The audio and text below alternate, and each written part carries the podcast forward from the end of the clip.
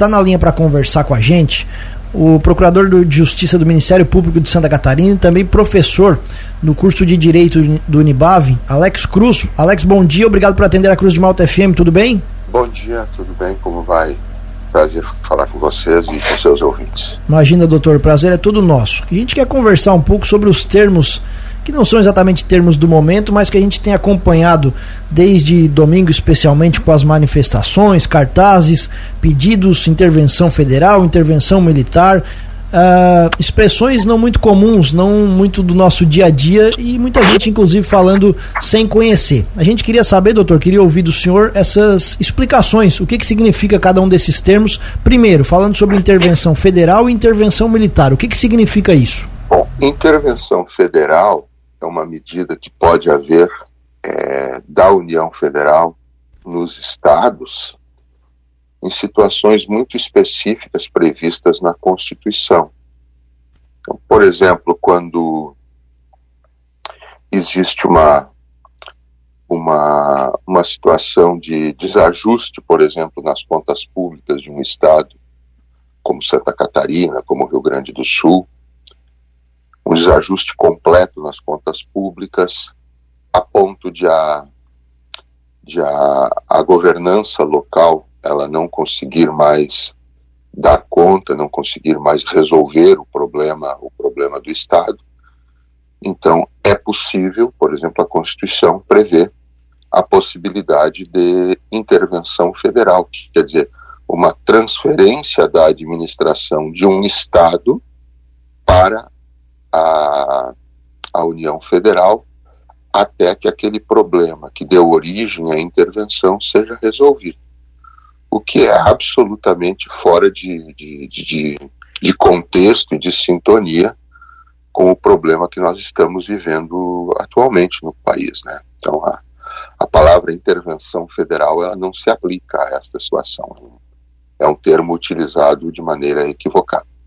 E doutor, até inclusive para exemplificar para o nosso, a gente teve recentemente, é, é, ali em 2018, no Rio de Janeiro, né, teve uma intervenção federal na questão da, da segurança pública, né? Para o nosso ouvinte lembrar um pouquinho Isso. do que o senhor está é, falando, a, né? A, inter, a intervenção federal ela pode se dar por vários motivos, eu citei um como exemplo, né?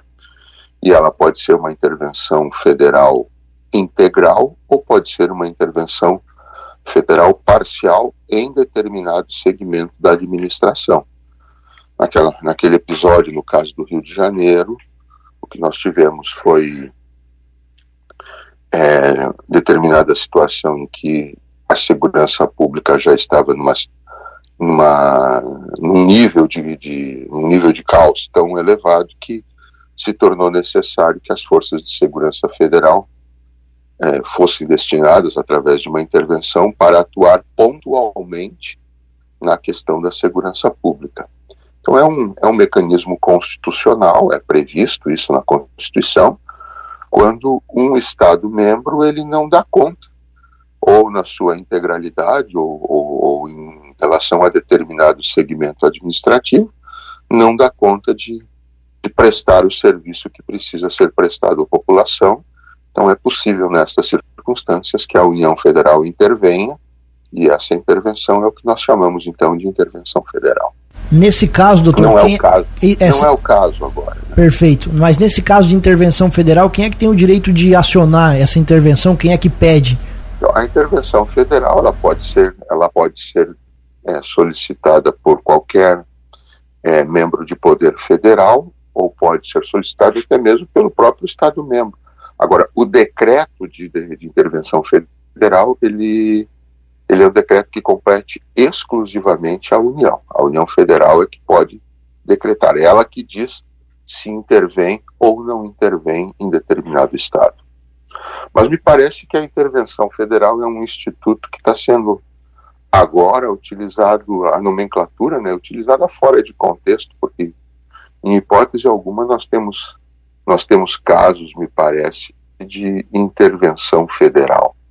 Né? O que está se falando hoje, pelo que, pelo que se percebe, é a aplicação de um outro dispositivo constitucional. A intervenção federal ela é prevista no artigo 21. Mas o que está se falando hoje é um, é um me parece uma, uma atuação um pouco, um pouco anômala, digamos, das Forças Armadas, né? com base no artigo 142 da Constituição. É justamente sobre isso nós também queríamos conversar com o senhor, porque também tem se falado sobre esse artigo 142 da Constituição Federal. Do que, que se trata isso, doutor? De fato, explica melhor para a gente.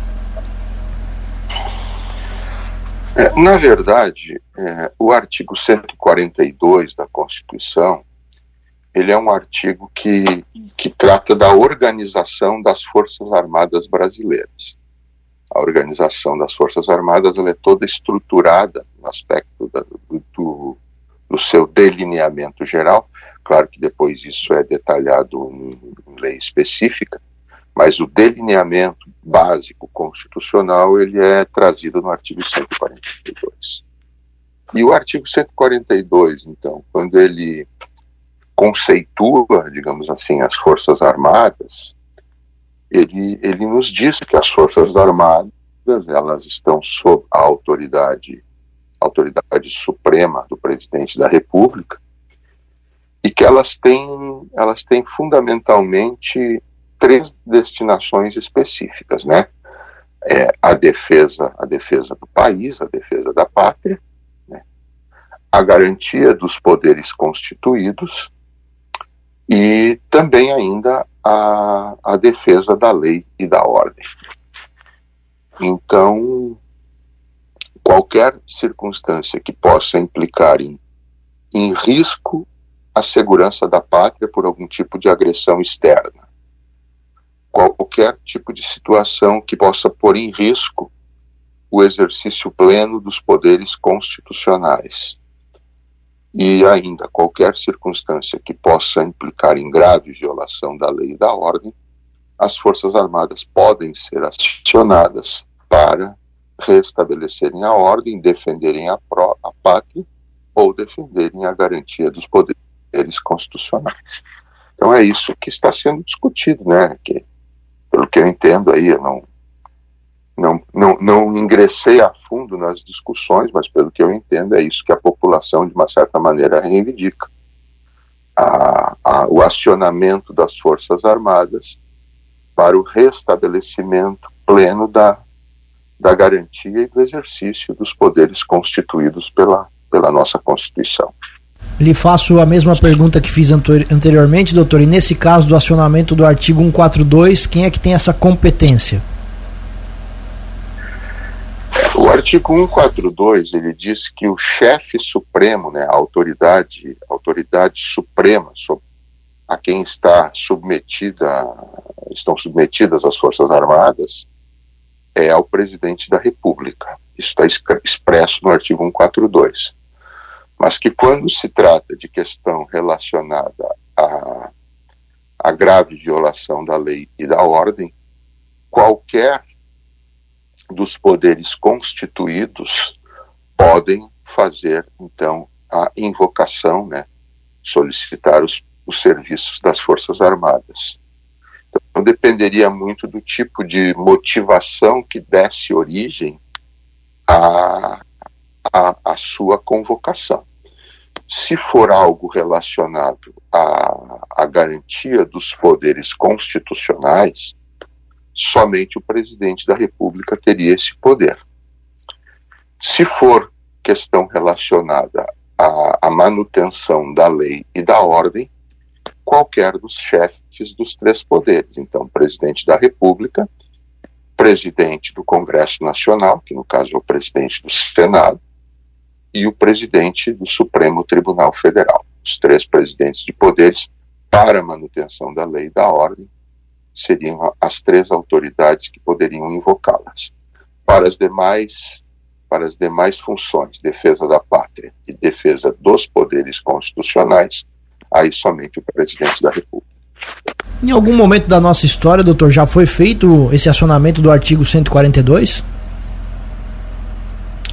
Ainda não. Nós não tivemos ainda, né? O artigo 142 ele ele entra ele entra com essa roupagem na Constituição de 1988, onde se define com clareza exatamente os, os papéis destinados força, às Forças Armadas, e até o momento ele ainda não foi acionado. Não existe nenhum precedente na história do país em que as Forças Armadas tenham sido chamadas a intervir, seja para defender a pátria, seja para garantir poderes constitucionais de qualquer dos poderes que possa ter sido violado, ou mesmo para garantir a lei e a ordem. Por enquanto, ainda não tivemos um precedente nesse sentido. Perfeito. Doutor Alex Cruz, queremos agradecer a sua atenção aqui com a Cruz de Malta FM, os esclarecimentos muito interessantes, por sinal, para em tempos de, de, de, termos em que a gente fala sem conhecer muito, os esclarecimentos foram muito úteis. Doutor, muito obrigado o espaço permanece aberto. Um bom dia. Eu é que agradeço pela oportunidade de falar à Rádio Cruz de Malta e aos seus ouvintes. Sempre um prazer e estou sempre à disposição.